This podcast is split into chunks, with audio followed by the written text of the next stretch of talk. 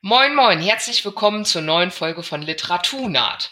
Heute geht es um das Thema zweite Ebene, dahinter. Und ich habe zwei Menschen zu Gast, die beide schon mal bei mir zu Gast waren, aber noch nie gemeinsam, nämlich Joel Rosenberg und Margret Kindermann. Moin, moin. Guten Morgen. Moin. Moin. Darf ich Ma Margret dich zuerst bitten, dich einmal vorzustellen? Klar. Ja, ich bin Margret, ich bin fast 35 und ähm, bin Autorin von diversen Büchern, die man nicht so ganz in einem Genre zusammenfassen kann. Das heißt, sag mir, was du schreiben, was du geschrieben haben willst und ich mach's so ungefähr. Und bin unter anderem auch Herausgeberin von der Anthologie-Trilogie. Da ist jetzt die ersten drei Teile jetzt rausgekommen. Genau.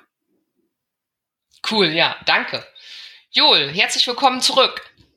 Ich bin elf Jahre älter als Margret. Jetzt müssen alle rechnen. Ja, muss ich auch erstmal rechnen. Oh Gott, oh Gott, daran merkt man das Alter.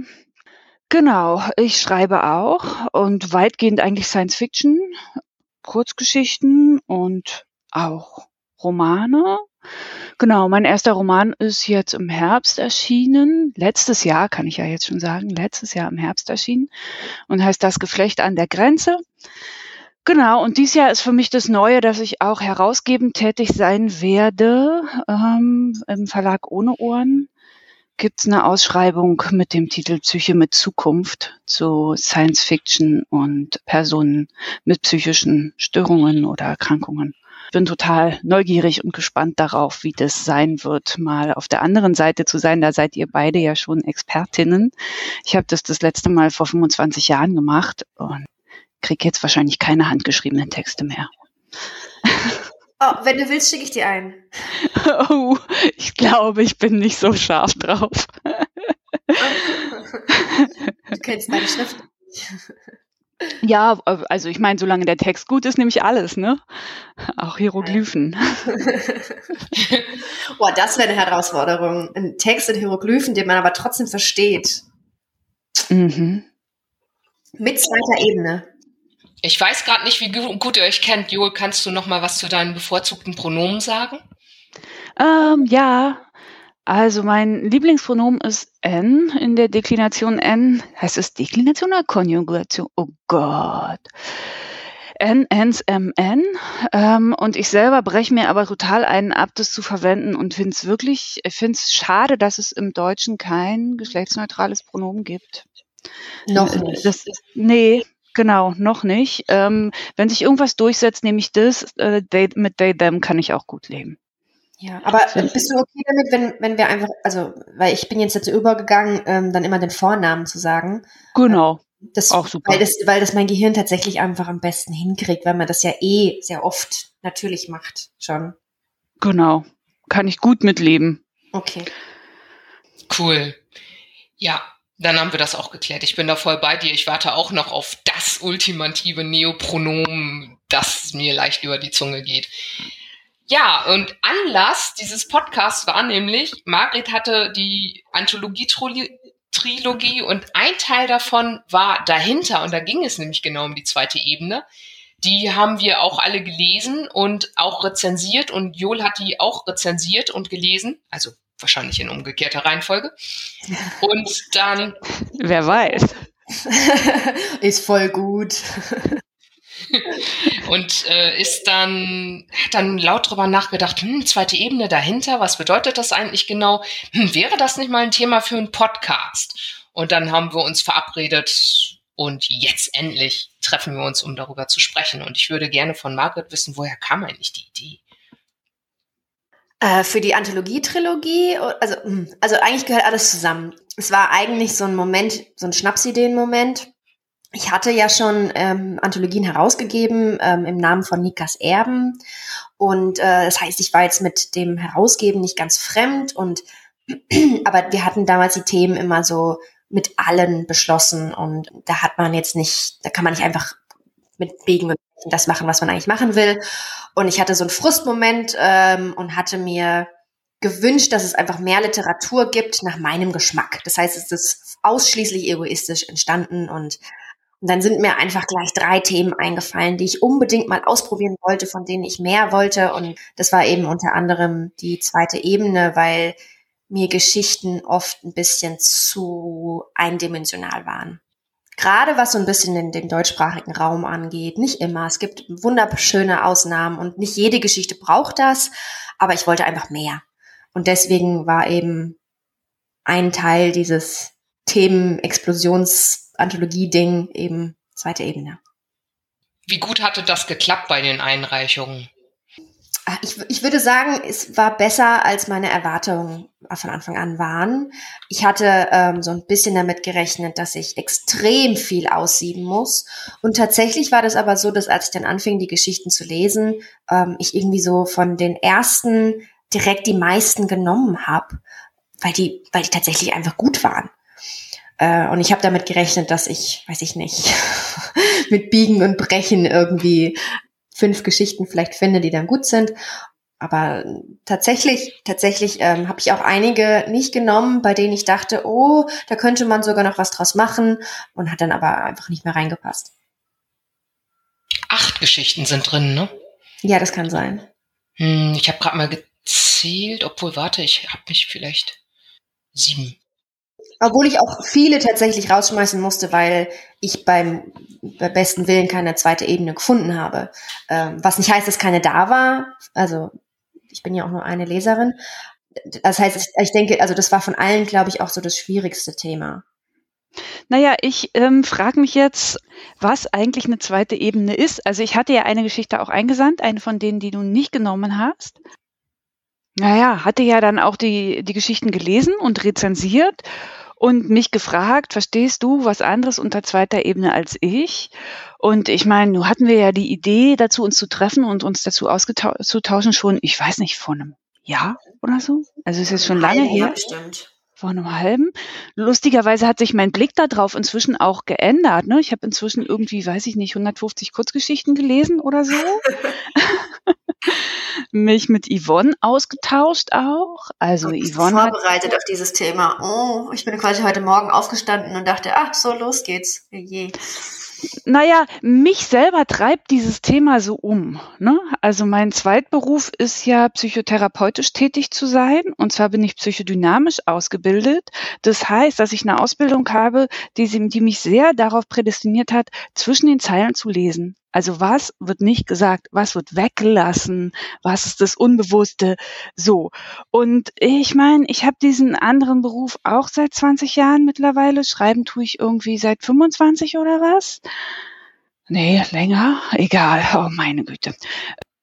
Und natürlich mache ich das in Geschichten auch irgendwie, naja, nicht ständig, aber es passiert mir schnell, ne? dass ich irgendwie gucke, okay, was gibt es für einen Subtext und gibt es noch einen Subtext unter dem Subtext? Ja. Und dann habe ich mich gefragt, ist eine zweite Ebene das gleiche wie ein Subtext oder ist es eher sowas wie A-Story und B-Story? Also ich habe bewusst bei der Anthologie-Trilogie äh, für dahinter äh, genau diese Abgrenzung nicht gemacht, weil ich kenne es, dass ich immer, also für mich meine Lieblingszweite Ebene ist der Subtext. Beziehungsweise, ach, Subtext ist vielleicht auch der, der Schmerz hinter der Story. Das ist für mich eigentlich auf die zweite Ebene, weil es ist auch so ein bisschen das Ungesagte, das aber immer so heraustropft. Ne? Man erzählt von einem Spaziergang und eigentlich geht es um ähm, die zerrüttete Beziehung der, der Teilnehmenden oder sowas. Das heißt, das ist für mich der, äh, die zweite Ebene, die ich persönlich eigentlich in jeder Geschichte suche. Egal, ob es für das Thema war oder einfach nur als ich möchte ein Buch lesen selbst bei unterhaltenden, also ähm, fröhlichen Geschichten suche ich dieses, dieses Thema eigentlich immer, so ein bisschen der Schmerz dahinter.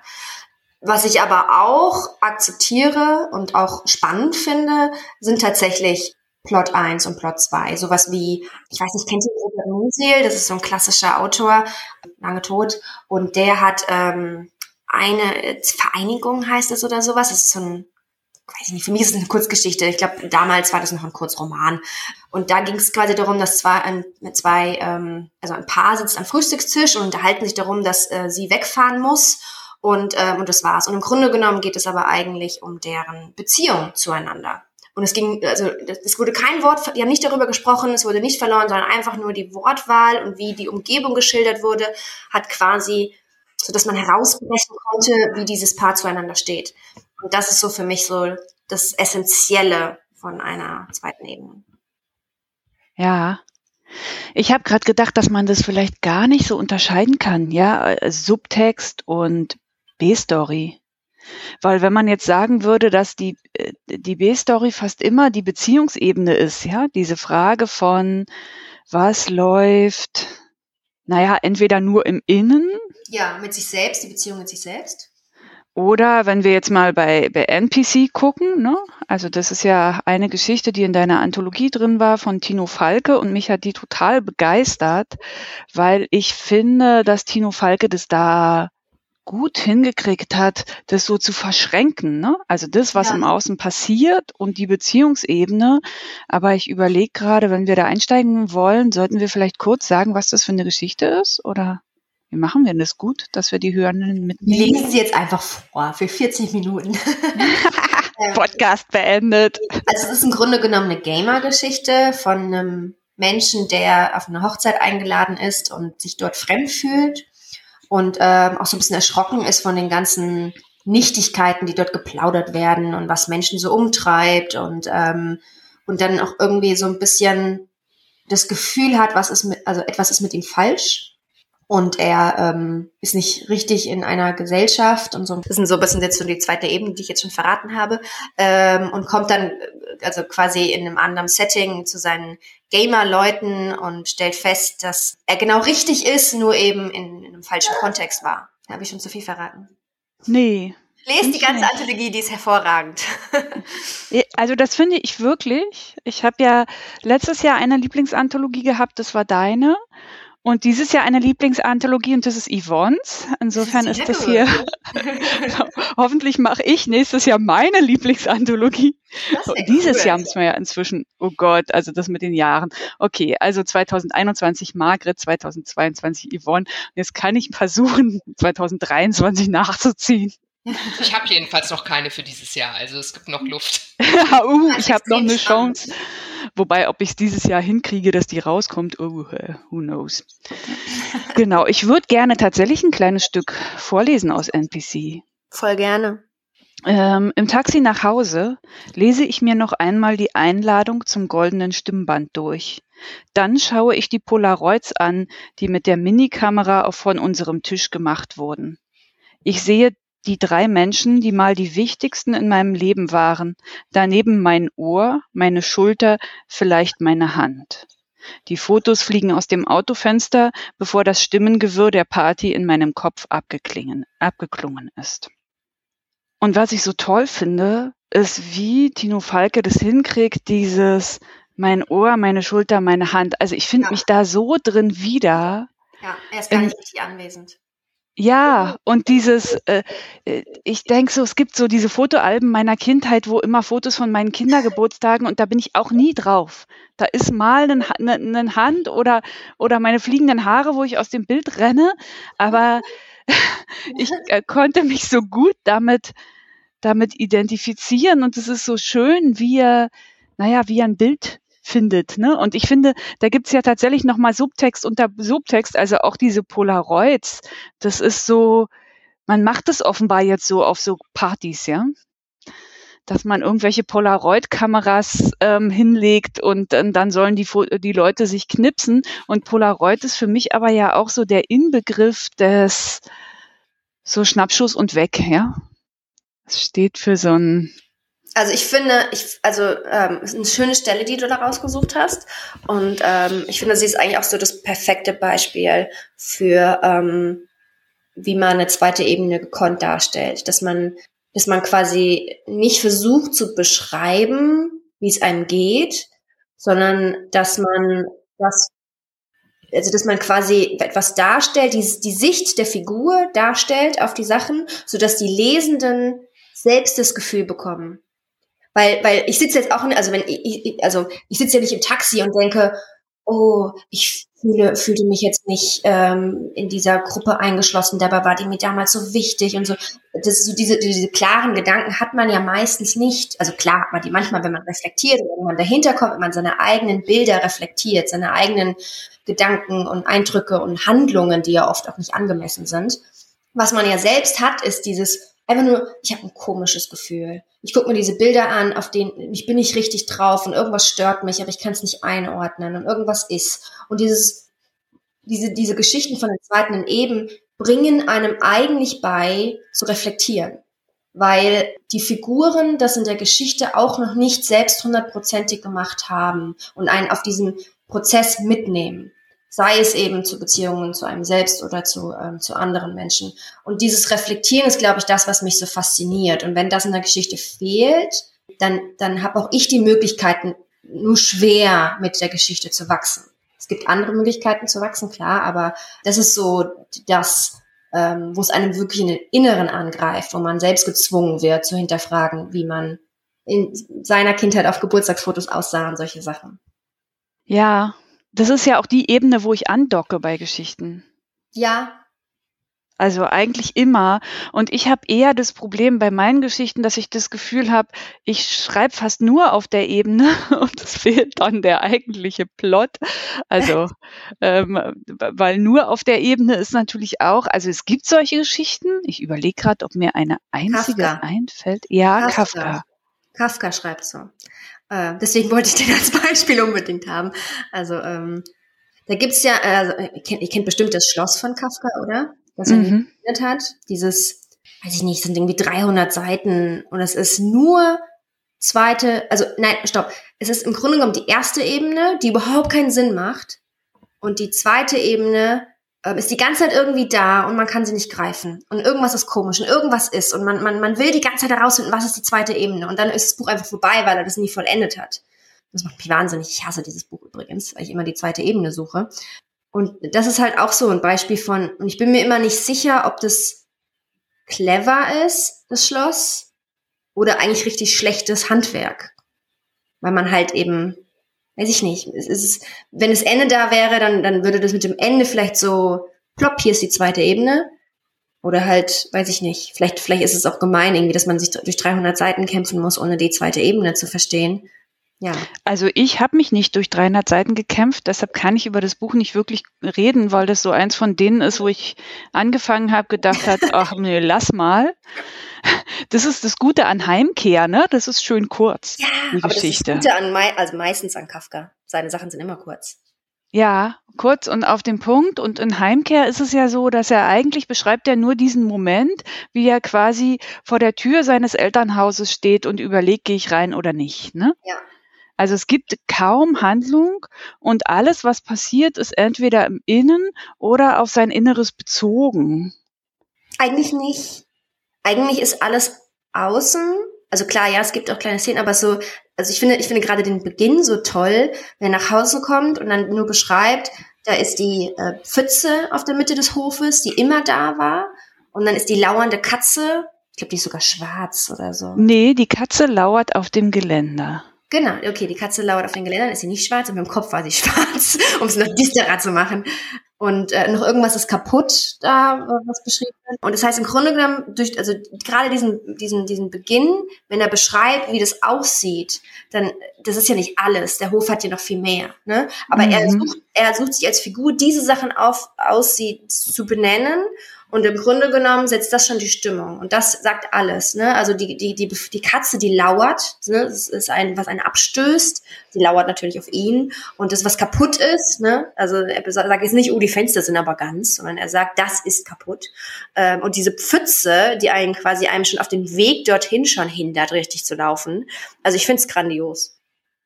Ja, naja, ich habe auch gerade gedacht, dass die ge gesamte Geschichte ja eigentlich allegorisch ist. Also alles steht für etwas anderes, ne?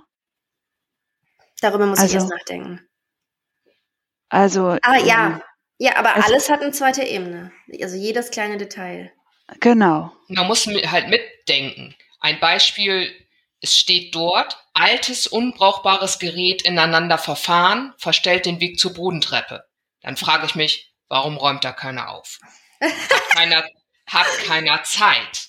Können die das nicht mehr? Sind die körperlich nicht dazu in der Lage? Hat keiner Lust? Musste nie jemand auf den Boden rauf? Brauchen die denn nicht mehr? Das sind aber alles Fragen, die ich mir selber stellen darf und es würde mir total den Spaß verderben, wenn das im Text stehen würde. Und das macht mich irre an deutschsprachiger Literatur sehr oft, vor allem in der Science Fiction. Die Leute denken alles selber zu Ende. Und ja, dann habe ich keine erklären. Lust, das zu, genau, es wird erklärt und dann ja. habe ich keine Lust mehr. Das, ich weiß, dass es passiert. Das passiert mir natürlich auch beim Schreiben. Ich freue mich dann, wenn Testlesende sagen, der Satz kann weg. Also ich wünschte mir, das wäre alles nicht. Und zu dem, was Joel eben sagte, ja klar, dann merkt das vielleicht jemand nicht. Dann braucht man eben eine gute A-Story, damit die Leute trotzdem bei der Stange bleiben und vielleicht die Story nochmal lesen und dann beim zweiten Mal merken, ah, ach so, verdammt. Ja, ist natürlich ja. immer ein Risiko, dann keine gute A-Story zu haben, dann lesen die Leute nämlich vielleicht nicht zu Ende oder auf, auf keinen Fall ein zweites Mal. Ich glaube, das ist beim Schreiben immer das Risiko, keine gute A-Story zu haben. Das passiert mir auch ständig. Ja, oder also ich, bei meinem Erstling geht es mir jetzt so, dass die meisten Rückmeldungen sich nur auf die A-Story bezieht und ich bislang keine einzige Rückmeldung habe, die sich auf die B-Story bezieht, die aber natürlich der eigentliche Grund ist, warum ich das Ding geschrieben habe. Aber ja, keine Ahnung. Also ich meine, man kann ja sowieso nie wirklich bestimmen, was die Leute damit machen. Also ja, das. Ja. Ähm, dieses zu, zu viel erklären, finde ich schon im Kleinen auch sehr heftig. Also es ist jetzt nicht nur so diese, diese große zweite Ebene, sondern ich finde, es sind auch schon die kleinen zweiten Ebenen. Sowas wie zum Beispiel, dass Gefühle immer sehr, sehr gerne in der modernen deutschen Literatur so unfassbar ausgeschlachtet werden. So jedes Mikrogefühl muss breit gestampft werden, ähm, was unfassbar anstrengend beim Lesen ist, weil jede Figur ungefähr so zehn Teenager in einen zusammengepresst sind, die ähm, 5000 Gefühle immer gleichzeitig haben und äh, sich durch jeden Dialog schleichen, während man unmöglich so viel fühlen kann und die meisten Gefühle auch unwichtig sind. Und ich habe dann immer oft als Lektorin so ähm, das Bedürfnis, ähm, das mache ich auch manchmal, aber nicht, mich nicht ausschließlich, weil ähm, viele mögen das auch, habe ich festgestellt, dass ich halt dann kommentiere, schreib nicht vor, wie sich gerade die Figur fühlt, sondern stelle es da und überlasse es der Leserschaft zu sagen, ah, sie ist gerade traurig. Das ist, die, die Lesenden sollen das selbst herausfinden, weil nur so fühlen sie das auch selbst. Wenn jetzt jemand sagt, ich bin gerade traurig, dann, dann funktioniert das nicht. Und natürlich, natürlich, ähm, das, das ist so diese große Diskussion Show, don't tell. Ich äh, finde die total übertrieben, weil klar ist es hilfreich, aber wenn dann steht, Tränen drücken sich durch meine Augen und meine Augen brennen und äh, dann hast du gleich so diesen Zirkus und man ist manchmal traurig, ohne dass sofort irgendwas Großes passiert. Und ähm, dieses Show Don't Tell ist so ausgeschlachtet, dass es ermüdend ist, es zu lesen. Und es ist auch wieder, also ich meine, jemand, der weint, ist offensichtlich traurig, aber es ist doch das, das Schöne, ja, manchmal zuckt auch nur ein Mundwinkel oder so, aber auch selbst das ist schon so groß. Und ich finde zum Beispiel schön, ist es dann auch, dass man mal nicht mit Mimik oder Gestik oder sowas darstellt, sondern vielleicht auch was, was die Person sagt, was, was irgendwie eigentlich fröhlich ist, aber aus irgendeinem Grund doch traurig rüberkommt, sodass der Lesende denkt, Moment mal, kann es sein? Kann, und, und aber und das auch gar nicht so diese hundertprozentige Gewissheit immer haben muss, weil auch das muss nicht sein. Die Lesenden müssen nicht alles wissen und müssen nicht immer 100% nah dran sein. Dass es so eine Mehrdeutigkeit gibt, auch in der Emotionalität. Ja. Ja, dass man das erträgt, weil die hat man ja auch selbst drinnen. Man ist nicht immer eindeutig traurig. Nee. Also tatsächlich ist es so, dass, dass mich das auch mehr und mehr nervt, gerade in der Genre-Literatur, dass es dieses, dann muss jemand mit zusammengeballten Fäusten durch die Gegend stampfen. Ah, und ich ja. so denke, oh, es ist doch manchmal einfach erfrischend, wenn da einfach nur steht, er war wütend. Ja, ja. Und äh, äh, immer wenn ich was schreibe, und ich habe ja auch dieses Genre ähm, Young Adult ausprobiert, ähm, mein beliebtestes Buch übrigens, weil ähm, das offenbar witzig ist im Gegensatz zu meinen anderen Büchern. Und da wurde also wurde im Lektorat auch ständig angemerkt, du kannst hier nicht, äh, er war wütend hinschreiben, sondern musst hier ähm, keine Ahnung, ne? Aber manchmal, manchmal reicht das. Manchmal muss man das nicht erklären und manchmal weiß man ja auch, ich bin gerade wütend und gut ist.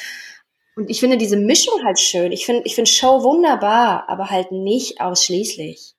Weil man dann auch gar nicht mehr weiß, was wichtig ist. Welche Emotion ist wichtig, wenn alle so als Feuerwerk dargestellt werden?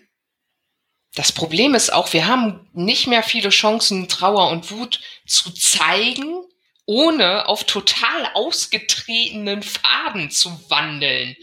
Weil das war alles schon da. Und ich persönlich kriege die Krise, wenn ich ständig immer wieder dieselben Sätze lese. Ich möchte gerne aus meinem Regal ein Buch nehmen, einen Satz vorlesen und wissen, aus welchem Buch dieser Satz stammt. Und dazu müssen die Sätze aber auch unterscheidbar sein. Das stimmt. Das ist ein großes, ich habe immer oft das Gefühl, dass bei diesen, bei diesen Büchern, bei diesen Genrebüchern, wie so ein Baukastensystem ist. Einfach nur wie so eine KI, die einfach nur verschiedene Sätze zusammenfügt, sodass sie zumindest semantisch passen. Und was ich aber ganz gern mache, um jetzt mal die, die Schreibenden äh, bei den Zuhörenden anzusprechen, ähm, ich, in Gesprächen ähm, hinterfrage ich oft, wenn ich zum Beispiel merke, jemand fühlt sich nicht wohl oder ist wütend oder sowas, versuche ich oft mich zu fragen, woran habe ich das jetzt selbst gemerkt? Weil die Person will ja nicht, dass man merkt, dass sie gerade traurig oder wütend ist, ähm, weil das in den meisten Fällen jemand nicht will. Ähm, woran habe ich gemerkt, dass es, dass es trotzdem so ist? Und dann sind es oft so ganz kleine Feinheiten. Manchmal auch gar nicht was, was bei anderen Personen mich darauf gebracht hätte, aber weil ich die Person kenne, weiß ich, dass sie gerade ein Problem hat oder irgendwas los ist oder so. Sowas in Texten zu verarbeiten, finde ich wunderschön, auch wenn ich das entdecke in Texten, weil dann hat man auch das Gefühl, man lernt die Figuren kennen. Sie sind jemand, sie sind nicht irgendwelche Schauspieler oder Rollen, ne, in dem Fall. So ganz genau beobachtet, ne? Ja, ja. Und das ist aber auch schwer, weil gerade wenn man ein Buch schreibt, ist man ja ak also aktiv gar nicht unter Menschen, sondern ist ja oft irgendwie eingeigelt und wenn man die Szene schreibt, hat man jetzt gerade nicht das perfekte, den perfekten Gesprächspartner, der gerade versteckt wütend ist. Ich möchte gerne meinen Lieblingssatz aus NPC von Tino Falke zitieren. Da spricht jemand mit ihm auf dieser Hochzeit, beziehungsweise mit ihr, das ist ja eine ähm, Synchronsprecherin, und äh, da steht, ich sehe ihn an, auf meinem Teller nichts als Beilagen. Zwei ah, Ideen. Super, ja. super. Erstens ist sie selber nur eine Beilage und kein Hauptgericht. Und zweitens waren die Hauptgerichte alle nichts für sie, weil sie vielleicht Veganerin kann sie nicht sein, aber weil sie vielleicht äh, Vegetarierin ist und das alles Fleischgerichte sind, war da für sie nichts dabei, war das alles unlecker. Und es fällt ihr auch selbst auf, fühlt sie sich deswegen schlecht. Aber das steht alles nicht im Text, das darf ich mir alles selbst überlegen. Ich denke mir so, danke, danke. Ja, es ist wie ein Geschenk, ne, das man aus Versehen gefunden hat im Wald. Ja. ja. Ja. Und ich habe die Story schon viermal gelesen. Ich habe sie gestern das vierte oder fünfte Mal gelesen und wieder neue Stellen markiert. Und das ist echt. Ja. Ja. Ja, ich finde auch, also ich finde Tino Falke ist auch einer der wenigen deutschsprachigen Autoren so in, in, in dieser, dieser Bubble auch, die wir, die man hat, die man so kennenlernt auf, ähm, Social Media, die ähm, ihr Handwerk extrem unter Kontrolle haben. Es gibt unfassbar talentierte Menschen hier, aber so dieses, er weiß ganz genau, warum er was schreibt. Und zwar ausschließlich immer. Ich weiß nicht, ob er vielleicht irgendwie intu intuitiven ersten Entwurf hat oder so, dass er quasi ähm, das auch, das, das wäre natürlich jetzt spannend zu wissen, wie sein Schreibprozess ist, oder ob er von Anfang an so richtig kleinklügelig da immer alles schon zusammensetzt. Weil bei, bei mir passiert viel aus Versehen tatsächlich und ich bemerke das dann und, und stelle, ah, das, das treibt mich gerade rum und dann baue ich das aus oder mache das quasi im zweiten Durchlauf nochmal deutlicher oder arbeite daran. Aber bei ihm habe ich das Gefühl, auch als ich ihn lektoriert habe, er war, wir hatten sehr, sehr spannende Gespräche, die aber alle darauf hinausliefen, dass er gesagt hat, ich möchte das, ich möchte das nicht übernehmen oder das finde ich nicht, ähm, weil er seine Vision hatte ich, also der Text war auch quasi fertig. Ich habe bei vielen habe ich sozusagen Hilfestellung gemacht, auch gerade bei Menschen, die jetzt vielleicht nicht so ähm, viel von veröffentlicht haben oder einfach noch nicht viel Feedback hatten. Und dann ähm, haben wir uns die Texte gemeinsam angeguckt und so ein bisschen herausgearbeitet, was noch hätte ein bisschen besser werden können. Ähm, und bei ihm war das einfach nicht nötig. Also er war so klar in seiner Vision. Ähm, das fand ich auch sehr beeindruckend. Deswegen ähm, ja, deswegen ist der Text, glaube ich, auch so ausgeklügelt, wie er ist. Das kriegt man nur hin, wenn man sich schon sehr, sehr viel mit dem Schreiben auseinandergesetzt hat. Ja, der ist echt beeindruckend. Und ich meine, Jole und ich lesen ja nun wirklich viele deutschsprachige Kurzgeschichten im dreistelligen Bereich. Und ich habe mir jetzt vorgenommen, weniger davon zu lesen in diesem Jahr als Jahresvorsatz und die abzubrechen, wenn sie mir auf den ersten ein bis drei Seiten nicht gefallen. Ich mache das nicht mehr. Ich lese diese Geschichten im Entwurfsstadium oder wo sich die Leute nicht genügend Mühe gegeben haben, die lese ich nicht mehr zu Ende. Es reicht ja. mir. Ja. Ich bin da ja schon lange rigoroser als du, Yvonne. Du liest sie zu Ende und verreißt sie dann ganz, äh, ganz herrlich. Aber ich glaube, du liest auch viele zu Ende, die dir nicht gefallen, oder? Naja, also irgendwas daran muss mir schon irgendwie so ein bisschen gefallen. Also welche, wo ich, also da hatte ich jetzt dieses Jahr zum Glück nicht so viele, dieses Jahr, letztes Jahr. 2022 gab es nicht so viele, wo ich dachte, okay, sprachlich, inhaltlich. Aber ich weiß nicht, also gerade im Fantastikbereich gibt's ja so eine Mode, gerade so ganz viel so irgendwelche griechischen Neuschreibungen von griechischer Mythologie auf Fantastik oder Fantasy oder Science-Fiction-Ebene oder so. Und das ist inzwischen wenn ich da nach zwei Seiten nicht, nicht mal ansatzweise begriffen habe, worum es geht und es dann so nur brutal ist und so, ich breche das dann ab. Weil es einfach, ich denke, ich kann dem auch gar nicht gerecht werden. Es ist nicht meine Vorliebe und das weiß Das ist eine schöne Denke, ne? Dieses Ich als Leser in kann der Geschichte nicht gerecht werden. Das ist, finde ich, so fair, weil ähm, es nicht wertend ist der Geschichte gegenüber. Es ist nicht, oh, die Geschichte ist schlecht, sondern ich bin nicht die Richtige dafür. Und das finde ich richtig, richtig cool. Also, das möchte ich persönlich ein bisschen mehr lernen, ehrlich gesagt, weil ich bin, mir schon häufig aufgefallen, ich glaube, ich war früher, was, was Bücher beantwortet, sehr hochnäsig. Auch gerade so, wenn keine zweite Ebene da war und ich mir immer gesagt habe, oh, das ist echt Punkt, weil ich persönlich einfach immer zweite Ebenen suche und es gibt aber so viele Menschen, die überhaupt kein Interesse an zweiten Ebenen haben. Im Gegenteil, ich glaube, die brechen eher Geschichten ab, wenn sie merken, oh, da ist irgendwas und ich habe keine Lust, mich damit auseinanderzusetzen oder das geht mir zu nah, ich will lieber flüchten aus meinem Inneren. Ähm, und das ist, glaube ich, so die Gefahr bei einer zweiten Ebene, dass man die Flucht nicht so gut machen kann. Ja, also ich wäre gerne auch noch ein bisschen mehr demütiger weil je mehr ich mich intensiv mit Literatur beschäftige, desto mehr denke ich, dass man wirklich eigentlich gar nicht gut sagen kann, was gut ist. Ja. Ich meine, was schlecht ist, es gibt ein paar offensichtliche handwerkliche Fehler und andererseits machen sie dann Leute irgendwie gekonnt und man denkt so, wow, super. Ja. Super Perspektivbruch. So, ne? Also, ach, ich weiß nicht. Und mit den zweiten Ebenen dachte ich gerade, oh ja, ich hätte gern wirklich gern mehr zweite Ebene in Science Fiction. Also ich liebe ja Science Fiction und ich finde gerade diese Kombi aus gute Unterhaltung, guter Plot auf der ersten Ebene, zieht mich rein, liest sich einfach weg und trotzdem eine Tiefe. Oh bitte, bitte, mehr davon. Ja. Also, weil ich das Gefühl habe, das ist so, in der deutschen Literatur auch so, da gibt's einerseits diese Sachen, die sich so nur im Innen und so ganz viel und ganz genau, ich lese sowas auch gerne, aber ich finde es noch besser, wenn es verknüpft ist mit einer wirklich spannenden und gut erzählten Geschichte. Ja, da gab's auch, ähm, das Buch wurde sehr gehypt und ich habe das sehr geliebt. Ähm, Pixel irgendwas, Pixel-Tänzer oder sowas? Pixel-Tänzer von Berit Glanz? Ja, ja, ja, ja. Und das Buch war richtig, richtig gut. Aber es war überhaupt nicht unterhaltsam.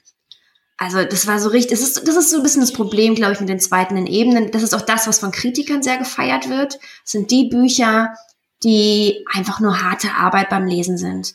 Die, ähm, und ich fand, ich fand sie handwerklich 1A. Ich fand die Ideen so cool, aber es war einfach überhaupt nicht darauf angelegt, zu unterhalten das war, das war, das war, das war, die zweite Ebene war einem so richtig ins Gesicht gepresst und das war mir einfach zu, also hier ist gerade ein Bild gekommen, ähm, das, das, die zweite Ebene hatte mir zu viel Dekolleté. Das heißt, es schöner, wenn die ein bisschen mehr angehabt hätte. Und dieses, dieses Buch ist zu Recht gefeiert worden, aber es sind diese Bücher, ich weiß nicht, ich finde zum Beispiel, ähm, ich finde auch zum Beispiel Young Adult Bücher können das hervorragend machen, wird leider viel zu wenig gemacht. Diese, diese, gerade die ja junge Menschen erreichen müssen, dass man irgendeine witzige Geschichte hat, von mir aus mit Liebe, von mir aus mit Drachen, von mir aus mit all diesem, was gerade in ist. Und dann packt man da aber eine zweite Ebene rein, die wirklich was aussagt. Nicht im Sinne von, oh, mein, mein Bruder ist HIV-positiv, sondern was, was echtes, was einen umtreibt, was man nicht mit einem Satz zusammenfassen kann. Ich habe ein Beispiel. Ja, her damit. Ja. Science Fiction, Ivan Erdloff, Stargazer. Der, ja. Mann, der Mann wohnt in Australien und arbeitet mit Aborigines, also der, der Mensch, ne, der Autor. Und in Stargazer ist eigentlich eine Raumschiff-Abenteuergeschichte. Die nimmt jeden mit, die schnallt auch jeder. Aber es gibt einen ganz klaren es gibt ganz klare Kritik am Kolonialismus. Der, der steht da auch drin. Das ist seine zweite Ebene. Um die geht's nicht, aber die, die kann man, die kann man finden. Also die ist jetzt auch nicht schwer zu finden oder so. Und das ist eben cool. Und das ist offensichtlich ja auch ein Anliegen des, des Menschen dahinter. Und es merkt, es macht aber auch nichts, wenn jemand das liest und das nicht merkt, weil das halt immer noch eine gute Abenteuergeschichte ist. Ja, genau.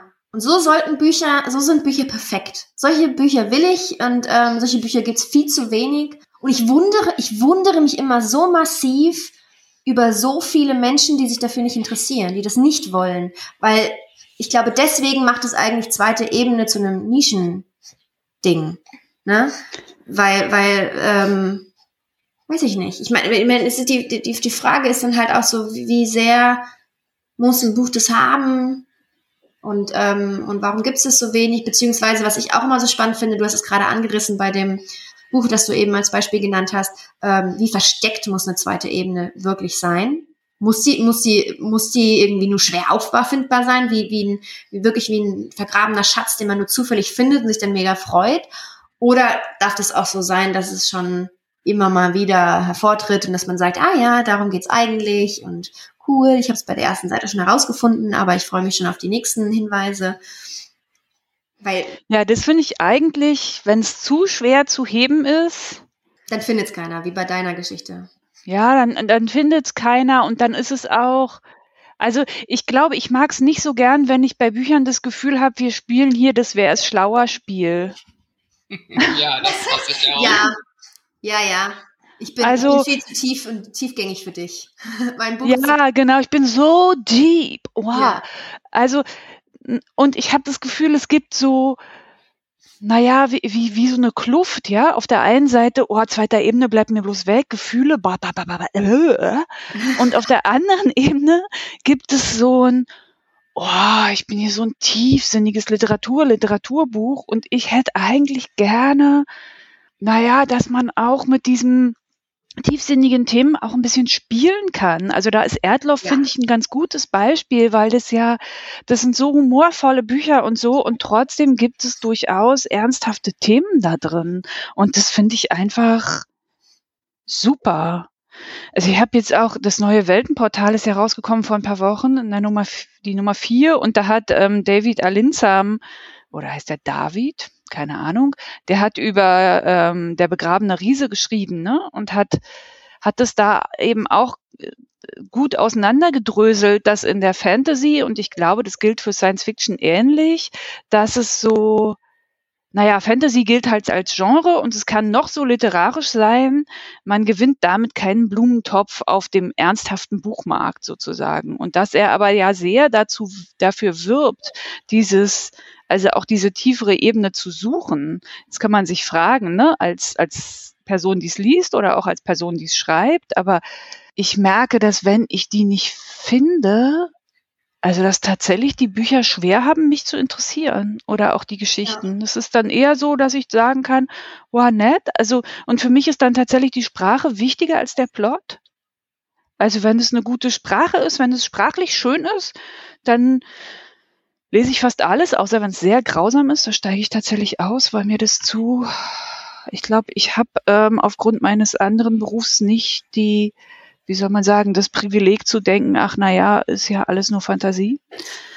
Und deshalb, Mich, also mir geht's genauso und ich bin nicht in dem Bereich tätig. Ah, na, da, ich bin beruhigt. Ja. Manchmal denke ich so, oh, ja, also diese ganzen so Horrorsachen und so, da steige ich äh, so schnell aus. Ja. Mein, also ich glaube, so mein, ähm, so mein No-Go auf Dates, wenn ich denken würde, oh, der Mensch interessiert mich plötzlich, egal wie toll der war, plötzlich gar nicht mehr, ist, glaube ich, wenn er sagen würde, mein Lieblingsautor ist, ist Fitzek. Da, da würde ich, glaube ich, sagen, okay, äh, ich zahle mal. oh. also von daher, ich steige da auch aus und ähm, es ist, ich, ich finde auch, Gewalt ist, ist einfach in meinen Augen sehr, sehr selten gerechtfertigt, um irgendwas zu, auszusagen. Ich habe es schon erlebt, dass ich ein Buch, beim Buch schlucken musste und dachte, oh, aber dachte, es ist, es ist der Geschichte würdig und es ist okay. In den meisten Fällen denke ich eben eher, oh, jetzt geilt sich der Schreibende gerade richtig auf daran, wie unfassbar blutig er sein kann. Und, ähm, und es stört mich extrem. Ich glaube, Game of Thrones wäre ein gutes Positivbeispiel, wobei die das in der Serie teilweise unnötig klar gemacht haben, aber ich habe auch das Buch gelesen, beziehungsweise die Bücher gelesen, und da gibt's ja den, den Kämpfer, der seine Hand verliert. Und das hat ja einen Sinn, dass er seine Hand verliert, seine, seine Kampfhand, die er wirklich dringend dafür braucht. Der braucht ja dringend auch einen Dämpfer, so für seine Persönlichkeit. Und dann finde ich das inhaltlich schon vernünftig, dass er seine Hand verliert. Dass es dann in der Serie extrem eklig dargestellt ist, ist vielleicht nochmal ein anderes Problem, aber so war es ja im Roman nicht. Also da kann ich nicht mitreden, weil ich ähm, weder die Serie noch das Buch kenne, die Bücher. Aber ich finde gerade sowas wie Hand verlieren, ehrlich gesagt, ähm, äh, also ich kann mir vorstellen, dass es eine schöne Symbolkraft hat, ne? weil die Hand ist so wichtig, gerade für viele, viele Menschen. Ne? Also wenn ich jetzt an, was macht man mit der Hand? Man macht, man schreibt, man liebkost, man macht sich Essen, man jagt vielleicht, ne? man sorgt für Essen oder, oder kocht einfach nur. Ne? Ich glaube, man hat auch eine zweite Hand, aber das ist natürlich dann wahrscheinlich. Ja, aber es war halt die, die Schwerthand, also. Die Schwerthand, genau, mhm. ja. Und dann muss man, das ist nämlich auch schon, stell dir vor, du warst dein ganzes Leben lang immer der Mensch, der gut kämpfen kann, mit dem, der, der gut am Schwert ist. Und dann verlierst du deine Schwerthand, und dann, dann bist du plötzlich ohne Identität. Wie ja. der Chirurg, der seine Hand nicht mehr benutzen kann oder so. Ne? Wer, wer bist du dann noch? Wer bist? Das ist, das finde ich auch sehr spannend. Das heißt, ja, Gewalt kann seine Berechtigung haben, äh, aber anders als, also ja, das fände ich eine spannende Frage, ne? Was, was macht es? Also ich glaube, für mich ist auch diese Frage von, also ich mag es nicht, wenn ich das Gefühl habe, es ist wie, wie Zierat oder ach, was nehmen wir denn heute? Ach, nehmen wir mal ein bisschen Gewalt. So. Nehmen wir mal ein bisschen mehr Blut. Ja, und, und für mich ist es gar nicht, also es kann sehr blutig sein. Also ich denke gerade, dass ich ja so ein Fan bin von der Murderbot-Serie und da gibt's ja ganz viel Gewalt, aber die hat in diesem Weltenbau und so einen, einen Sinn. Also die, die, die muss da sein, ne? Mhm. Also einfach aufgrund der Art, wie das ist und wie die Geschichte erzählt wird und so. Und es gibt aber trotzdem, es gibt immer ein Gegengewicht. Oder auch bei bei Wasteland und Lelyland, ne? Wobei Lelyland war für mich schon, also ich fand es ein tolles Buch, aber es war für mich schon an der Grenze. Aber wenn es so so durchweg düster ist, dann ist es, dann bin ich einfach schnell so, dass ich denke, oh, ich kann es ganz schwer aushalten. Und das ist in meiner Jugend, das konnte mir nicht düster genug sein. Aber in der Jugend ah. weiß man auch noch nicht, wie unfassbar furchtbar das Leben sein kann und dass es, dass es, dass es einen auch früher oder später trifft, dass man es irgend, also man begreift es irgendwann, sei es, wenn es einen selbst trifft oder wenn es die Menschen um dich herum trifft, aber irgendwann passieren Dinge, die du mitkriegst, die dich rausreißen und dann, dann verstehst du plötzlich, es ist sehr wahrscheinlich diese Dinge. Es ist nicht nur, ja, irgendwann ist mal irgendjemandem was passiert, sondern das ist das Leben. Und dann will man es nicht mehr die ganze Zeit lesen, weil man, weil man keine Freude mehr daran hat, weil man nicht denken will, oh, ich wach auf und jemand hat mir meine Augen ausgestochen. Sondern das, das, das ist halt jetzt auch, gut, es klingt jetzt kacke, wenn ich sage, das ist sehr wahrscheinlich, dass dir das passiert, aber so die, also das Leben ist grausam und Menschen sind grausam. Und ähm, nicht nur, aber diese Sachen passieren und ähm, wenn ich, also wenn ich mich vom Ukraine-Krieg ablenken will, dann muss ich jetzt nicht von einem Serienmörder lesen, der, der solche Sachen einfach nur macht, weil er drauf steht. So. Ja, ich finde, ich finde, Gewalt ist immer so ein bisschen wie Nacktheit. Ähm, beides kann eine wunderbare Position in der Geschichte haben, um auch irgendwie das zu übertragen, was du sagen willst. Aber in den meisten Fällen ist es einfach nur für die Klicks. Ne? Hier ein paar Brüste, schau dir meinen ganzen Film an. Hier ein bisschen Blut, schau dir meinen ganzen Film an. Und ich finde, das ist sehr identisch und spricht ähm, immer so eine bestimmte Zielgruppe an, um irgendwie schnell jemandem gefällig zu werden. Ja. Und dann ist es irgendwie verschenkt, ne? Also wie auch nicht ernst genommen. Ich glaube, das ist mir auch wichtig, dass ich das Gefühl habe, das, was da steht, ist dann auch irgendwie ernst genommen, was jetzt nicht heißt, dass das ein ernster Text ist. Ne? Also nee, ja da komme ich wieder irgendwie zu Erdloff, das ja äh, ist ja gar kein ernster Text. Also ich lache mich immer scheckig bei Erdloff. Und trotzdem ähm, ist es handwerklich so, dass ich merke, okay, da, da nimmt jemand sein Handwerk und sein Schreiben ernst. Ja. Und tatsächlich bei, ist es bei Tino Falke so. Ich habe ja sein Humbug aufs Xenosol gelesen und damit konnte ich sowohl handwerklich als auch inhaltlich wirklich gar nichts anfangen. Also denkt dann immer so auch spannend, ja, dass dieselbe Person, die was schreibt, ich kann Texte lesen und denken, oh, wow, ich bin verknallt, wie bei NPC. Und ich kann einen anderen Text nehmen und denken, mhm, ah, äh, nee, ich lese mal was anderes. Und das, ähm, also finde ich auch sehr, sehr spannend. Also, dass es so, naja, so vielfältig ist. Deshalb bin ich manchmal erstaunt, wenn Leute sagen, ja, das und das ist mein Lieblingsautor, weil es mir total oft so geht, dass es von einer Person Texte gibt, die ich liebe und andere Texte, wo ich merke, ich komme gar nicht ran. Ja, aber weil Menschen halt auch vielschichtig sind, ne? Also also das ist ja genau wie wenn ich, also ich habe verschiedene Freundschaften, die ich hege und ich bin bei verschiedenen Menschen auch verschieden und, und, und erzähle andere Dinge und ähm, präsentiere mich teilweise auch anders. Aber das heißt nicht, dass ich mich verstelle, sondern das sind verschiedene Facetten von mir, weil ich merke, mit diesem Menschen kann ich der und der sein und das und das sagen. Ähm, und, und bei anderen Menschen kommt die Thematik äh, einfach bringt irgendwie nichts weiter. Also der Mensch, der kann damit nichts anfangen und dann lässt man das. Und ich kenne es auch zum Beispiel, dass ich bei jahrelangen Freundschaften irgendwie nach fünf Jahren plötzlich feststellen, oh, das geht auch miteinander. Wir, wir, wir können auch diese Art von Konversation führen und so. Und es ist dann immer wie so ein, wie so ein Level-Up oder so, wenn wir jetzt mal in dieser Gamersprache bleiben. Und das finde ich total faszinierend. Und so ist es auch mit den Büchern. Also wenn ich, wenn ich von einem Menschen alles lese, dann kann ich mit manchen Sachen davon nicht anfangen, weil das nicht mein, meine Facette von ihm ist, die mich anspricht. Und so ist es manchmal ja auch mit, mit mehreren Ebenen. Deswegen finde ich es auch toll, wenn Bücher mehrere Ebenen haben. Nicht nur vielleicht nur eine zweite Ebene, sondern noch eine dritte und eine vierte. Und weil das passiert ja auch oft aus Versehen, also zumindest meine mehreren Ebenen passieren auch oft aus Versehen. Ähm, weil mich manche Ebenen vielleicht nicht so interessieren, dafür manche kleinere Ebenen aber sehr.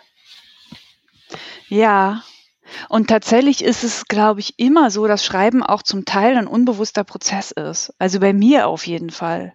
Dass ja. ich manchmal erstaunt bin, was von dem, was da gerade in meinem Leben für eine Rolle spielt, ähm, in dem Text reingeflossen ist, ohne dass ich das bewusst versprachlichen konnte.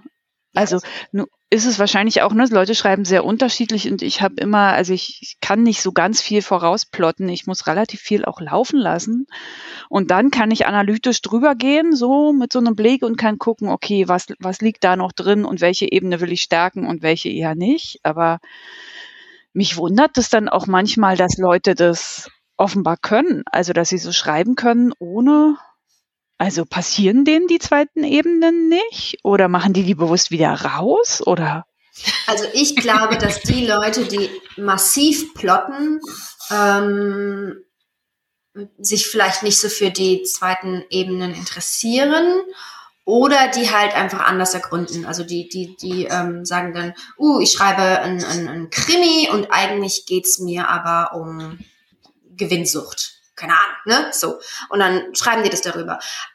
Ich glaube, die besten zweiten Ebenen, nämlich eben das, was ich vorhin gesagt habe, dass es mir so um, auch viel um den Schmerz geht, dass ich diese, dieses innerlich, dass man herausgraben und kratzen muss und es offenbaren muss, damit man weitergehen kann und eben nicht mehr sich selbst zurückhält. Ähm, diese Sachen passieren, glaube ich, nur aus Versehen. ich ich äh, mache die immer absichtlich rein. wenn, ich, wenn, ich, wenn ich plotte, mache ich wirklich A-Story, Doppelpunkt, B-Story, Doppelpunkt, Prämisse, Doppelpunkt und dann fange ich an zu plotten. Ach krass. Aber ich habe nämlich, also ich, ich habe oft das Gefühl, dass ich ähm, mich selbst durch das Schreiben therapiere.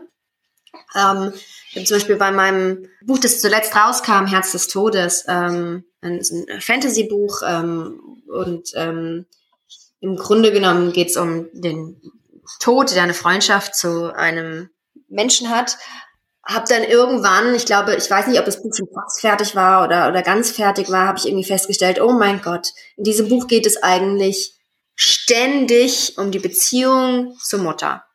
Und dachte mir so, okay, woher kommt das, woher kommt das? Und dann ist mir aufgefallen, dass meine Beziehung zu meiner Mutter bröckelt. Und ich das aber gar nicht geschnallt habe, sondern dass mein Unterbewusstsein einfach quasi mit dem Schreiben verarbeitet hat Und nachdem ich das dann bemerkt hatte in meinem Text, klar, A, konnte ich das dann ein bisschen herausarbeiten und schöner machen. Und ähm, ich habe auch noch andere, kleinere zweiten, e also dritte, vierte, fünften Ebenen gefunden tatsächlich.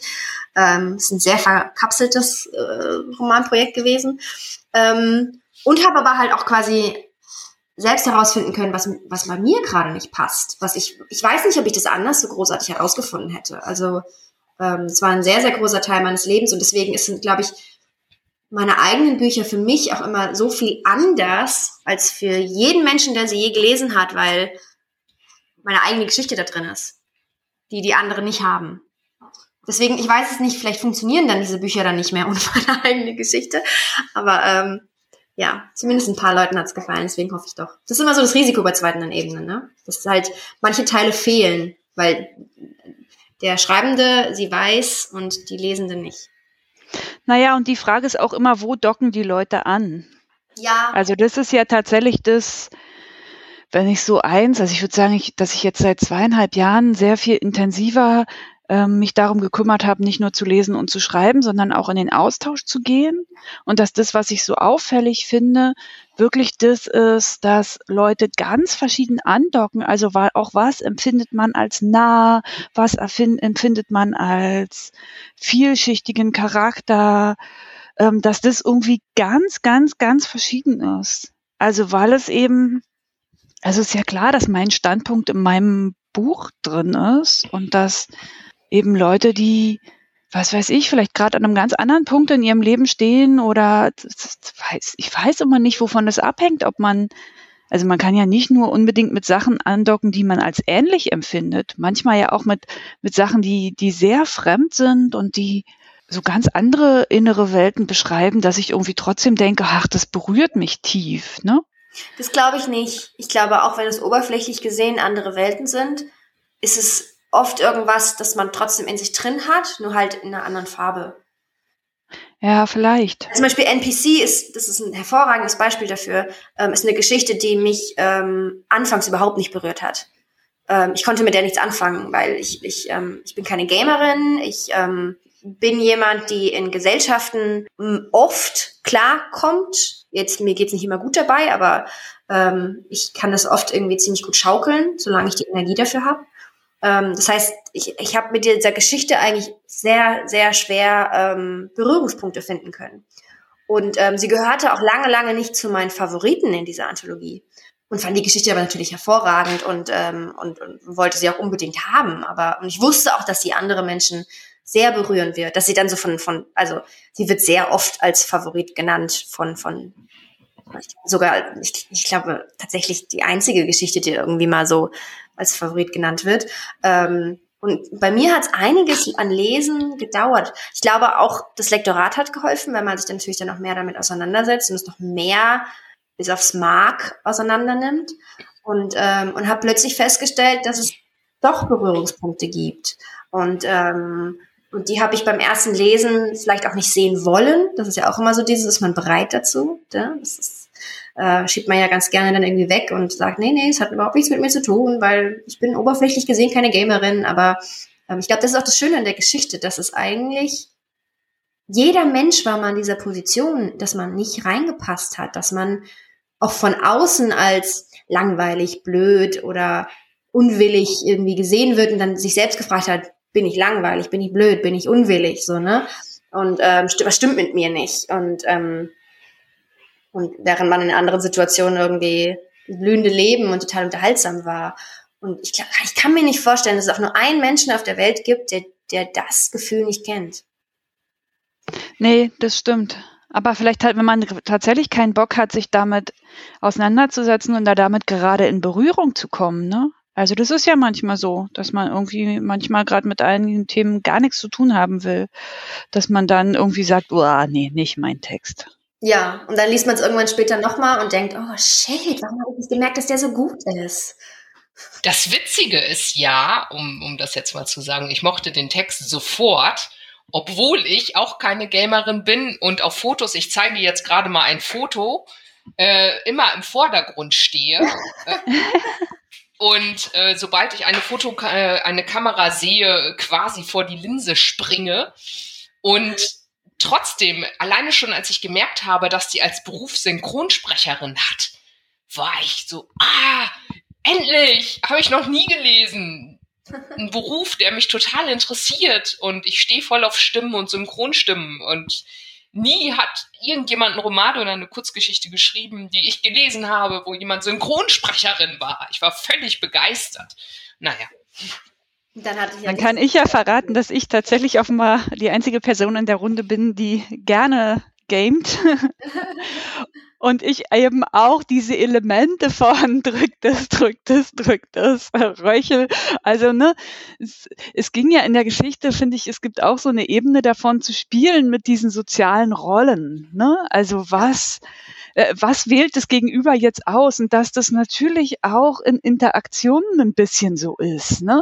Ich kann ähm, die witzige Partykanone sein oder die einfühlsame, ach Mensch, das tut mir aber leid und so, ne? Und auf so einer Party gibt's ja immer, es gibt sozusagen die Ecke mit den tiefen Gesprächen, es gibt die Ecke, wo die Witze erzählt werden, ähm, es gibt, ähm, kann man jetzt nochmal überlegen, so welche Mikro Zonen oder Mikrokosmosse, Ko äh, Kosmanten, Kosmetik ähm, es gibt. Ähm, und, und dieses Spielen damit, ne? dann immer wie, was, wie ist es eigentlich, wenn man was auswählt, was passt, aber immer irgendwie knapp daneben ist und gibt, sind nicht ganz viele Sachen, die wir so sagen, auch so belanglose Versatzstücke.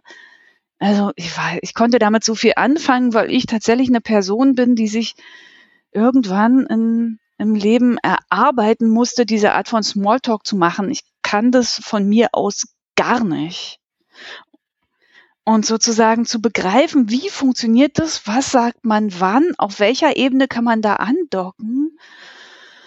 Ah, also für mich ist viel leichter, jemand kommt in die Therapiestunde und ich weiß, ha, ich darf, ich darf über Gefühle sprechen und über Schwieriges und, und ich muss nicht sozusagen drumrum manövrieren um all diese Dinge, die ich wahrnehme.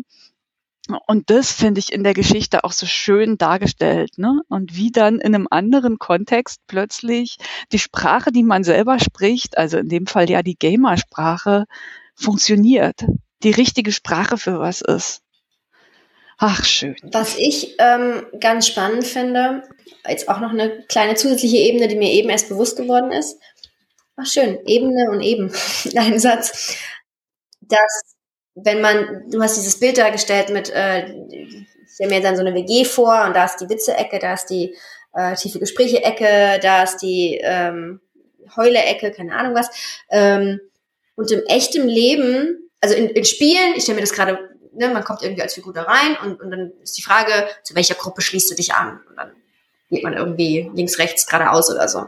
Und im echten Leben ist es ja aber so viel komplexer. Oft merkt man ja gar nicht, in welche Ecke man gerade steht, weil man da durch Beziehungen mit hingeschliffen wurde und den Menschen kennt man schon länger oder bei dem Menschen, keine Ahnung, ne? Und es ist ja, das sind so viele Facetten, die noch mit dazukommen und oft weiß man auch gar nicht, dass es noch andere Ecken gibt, weil man nur die kennt. Ne? Wenn man jetzt immer auf der Ich, ich heule rum Ecke ist, versteht man vielleicht nicht, dass man irgendwie in der anderen Ecke auch tiefe Gespräche wählen könnte.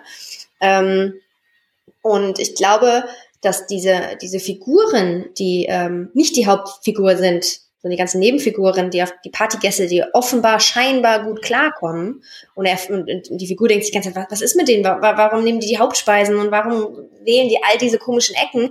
Die sind vielleicht, die sind vielleicht gefangen während, äh, weil sie gar nicht rauskommen aus dem Smalltalk und dem, oh, ich habe 20.000 Euro für diese Hochzeit ausgegeben, weil das macht man so und keine Ahnung was, ne? Ähm, während vielleicht die Hauptfigur, so traurig für ihn die Geschichte eigentlich klingt anfangs, vielleicht so der einzige von denen ist, der quasi schon herausgefunden hat, dass er sich die Gruppe selbst aussuchen kann. Ne? Und, ähm, und er ist frei oder freier als die anderen. Ja, spannend. Ja, es gibt so ein spielerisches Herangehensweise, herange eine spielerische Herangehensweise, in der ja auch eine Freiheit liegt. Ja, genau. Sozusagen, ich, ich, ich klicke das jetzt an, wie in so einem Computerspiel. Und wenn ich sterbe, dann werde ich einfach ein paar Szenen vorher wieder rausgespuckt und ich darf nochmal versuchen. Genau. Ach, wie schön wäre das. Ich lade einen alten Safe-Stand ein. Okay, jetzt hier Partyszene Hochzeit. Ich, hab ich nach der, der harten Challenge gespeichert. ja. Genau. Das ist ja auch toll für Kinder, da muss man sich nicht so viel Sorgen machen. Ich würde gerne mal den Sack zumachen, weil erfahrungsgemäß nach einer Stunde alle wegrennen. Heute waren bei mir Margret Kindermann und Joel Rosenberg und wir haben über das Thema zweite Ebene gesprochen mit paar Nebenthemen wie zum Beispiel, wann ist Gewalt sinnvoll, wollen wir das wirklich mit Textbeispielen. Ich habe mich sehr gefreut. Die Vorfreude war lang und hat sich gelohnt. Danke, dass ihr da wart. Ich wünsche euch noch einen wundervollen Tag und bis zum nächsten Mal. Ja, ähm, tschüss. Tschüss.